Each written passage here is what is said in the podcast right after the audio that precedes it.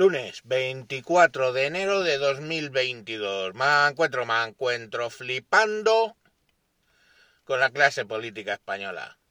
El primero, yo os digo una cosa. Eh, el problema de las autonomías es que multiplicas por 17 la cantidad de políticos... Odio esa palabra, de verdad, pero para que lo entendáis políticos cuñados, mangantes, eh, que hay en el país. Si a eso le sumas los las 8.000 alcaldías, ya por cuánto multiplicas. Vamos con un repasito. El señor Revilla, presidente de la Comunidad Autónoma de Cantabria, sale en televisión diciendo pues oye, es la primera vez que se me ocurre. Verás, el qué.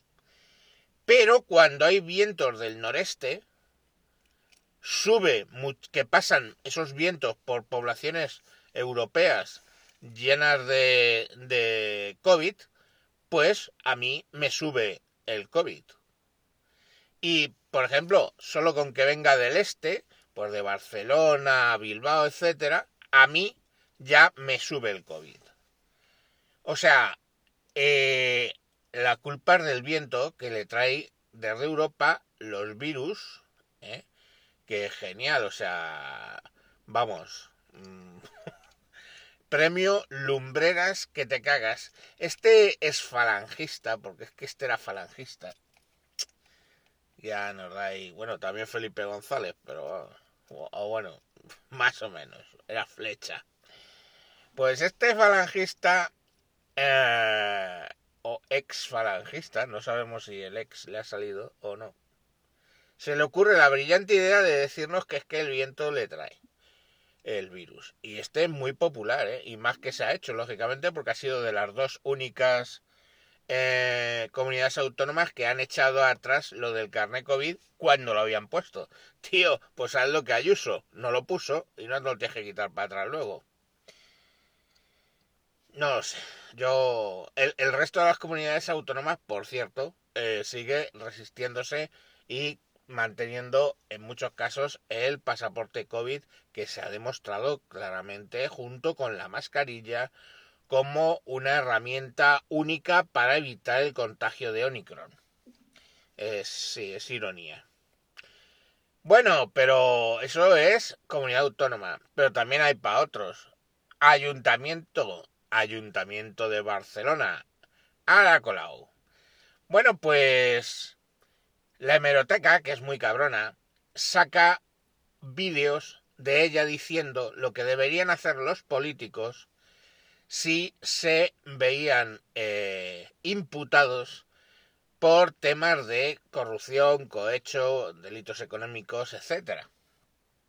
Y ella lo que decía es que deberían dimitir o como mínimo, hacer un referéndum para ver si dimitían o no. Hombre, pues mira, en esas declaraciones hechas antes de que ella entrara en política, vamos, que entrara en política no, que le dieran un carrito político. En esas declaraciones hay dos temas. Tema número uno, el hecho de que dimita un eh, político imputado en casos de corrupción cosa que en Europa, en muchísimos países lo hemos visto, que directamente dimite un ministro que nadie sabía quién era fuera del país, ¿entiende? Y es porque le han pillado poniéndole un piso a una querida, yo qué sé, con el erario público. A veces ni con el erario público, con su, con su dinero. Son así muy maniqueos los protestantes. Pero la segunda clave es voy y lo someto a un referéndum, a ver si me salvo. Ya estaba ella ahí pensando yo creo en el futuro. Es que es una mujer que ve, al futuro. Porque dice, no, no, vamos a ver. Mm, coge, me han pillado con el carrito de los helados y hago un referéndum a ver si los propios por lo menos me, me salvan de la picota. Bueno, pues con esas premonitorias palabras, ahora se ve imputada, no que está visto, no, imputada. Entiéndase que imputado es lo que antes era que está encausado, acusado, ¿vale? Imputada de haber hecho eh, corrupción con ayudas a el partido este de los afectados por la por la burbuja y todo este rollo que tenía ella, ¿no? Pues que les dio, llegó al ayuntamiento y les dio dinero. Causa que, o curiosamente, la fiscalía había archivado, pero que directamente un juez la ha cogido y la ha, y la ha reabierto y la ha imputado. Vale. ¿Ha dimitido? No, hombre, no. No, hombre, no. No seáis naif ha cogido y ha salido diciendo dos cosas. Primero, que está perpleja, perpleja nada menos, con el hecho de haberse enterado de su imputación por la prensa en vez de, o sea, antes de la llegada del documento. Ah, amigo. Asumiendo que eso sea verdad. Cosa que, ¿de qué te vas a creer de una señorita que... Mm, como vamos a ver ahora mismo, pues se ha pasado por el forro de los cojones lo que ha dicho. O sea, que miente por defecto. Pues bueno, pues le ha llegado por las noticias. Qué bien por los, qué bien por los que cubren las noticias judiciales. Pero lo peor es que se siente perpleja de verse imputada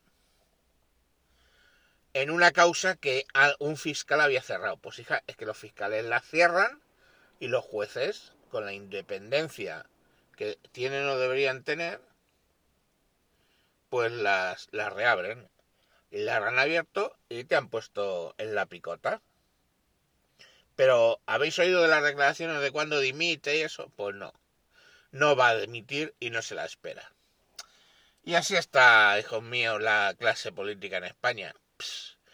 Y de propina bonus extra sale la flaca esta nariz de bruja piruja que va a dirigir la izquierda a futuro, diciendo que, oye, ellos han tomado las decisiones durante la pandemia necesarias y lógicas, pero que, bueno, eh, lo tienen que seguir haciendo desde una óptica social para porque de repente ahora hay 11 millones de pobres en España.